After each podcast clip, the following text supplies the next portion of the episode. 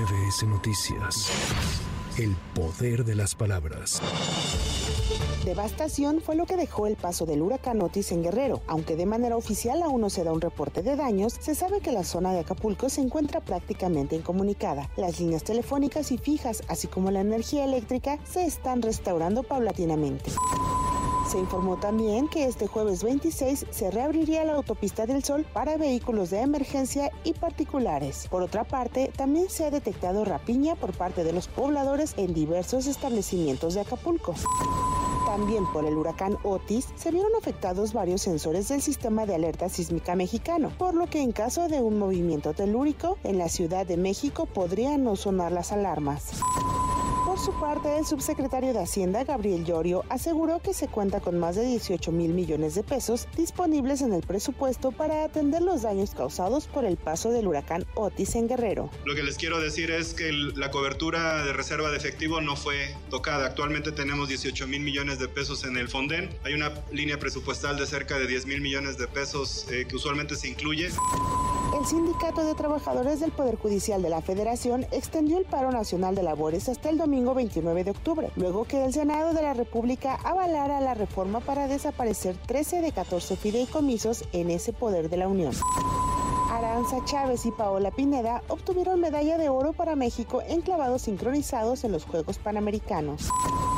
La segunda sala de la Suprema Corte de Justicia de la Nación aprobó la solicitud presentada por la ministra Yasmín Esquivel para atraer un caso de feminicidio en el que el padre de la víctima busca obtener una indemnización justa por diversas omisiones que se cometieron en la investigación de la muerte de su hija. La ministra Yasmín Esquivel señaló que se trata de un asunto que permitirá a la Suprema Corte continuar con el desarrollo de una línea jurisprudencial que garantice el derecho a la reparación integral del daño de las víctimas de violaciones de derechos humanos.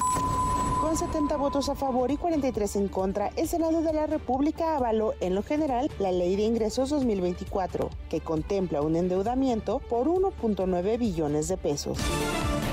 Dos tiroteos en Maine, en Estados Unidos, dejaron un saldo de por lo menos 22 personas muertas y varias heridas. En aquel país se publicó una fotografía del presunto agresor, quien aún es buscado por las autoridades.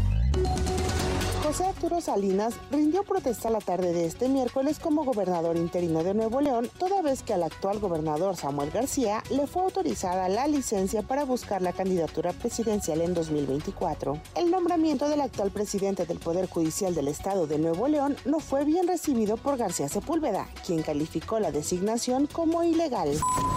El gobierno federal no tiene impedimento para distribuir los libros de texto en Coahuila. La Suprema Corte de Justicia de la Nación desechó la controversia constitucional que interpuso el gobierno estatal y revocó la suspensión que le había concedido el ministro Luis María Aguilar Morales.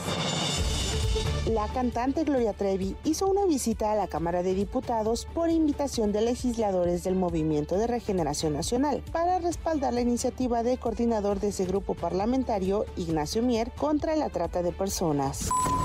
La Comisión Mexicana de Defensa y Promoción de los Derechos Humanos documentó que en las estaciones del Instituto Nacional de Migración las personas son víctimas de tortura, castigos corporales, extorsión, uso del agua como moneda de cambio para obtener favores sexuales, además de la prolongada e injustificada detención migratoria que excede el término legal de 36 horas como máximo. Específicamente en la estación migratoria de Guadalupe, que se ha usado el agua como moneda de cambio para recibir favores sexuales, cobros ilegales por parte de los agentes de la estación para fugarse. Y aquí, por ejemplo, eso que había personas que referían que se les pedían 500 dólares para, para, para poder fugarse de la estación migratoria de Guadalupe o para contactar a un abogado que les tramitara un amparo, ¿no? Entonces, eso, los agentes migratorios les decían a las personas, bueno, si quieres que te permita contactarte con un abogado y que incluso yo puedo contactarte directamente con un abogado, eh, el costo de esta posibilidad es de 700 dólares, por ejemplo. Para MBS Noticias, Anaí Cristóbal. MBS Noticias. El poder de las palabras.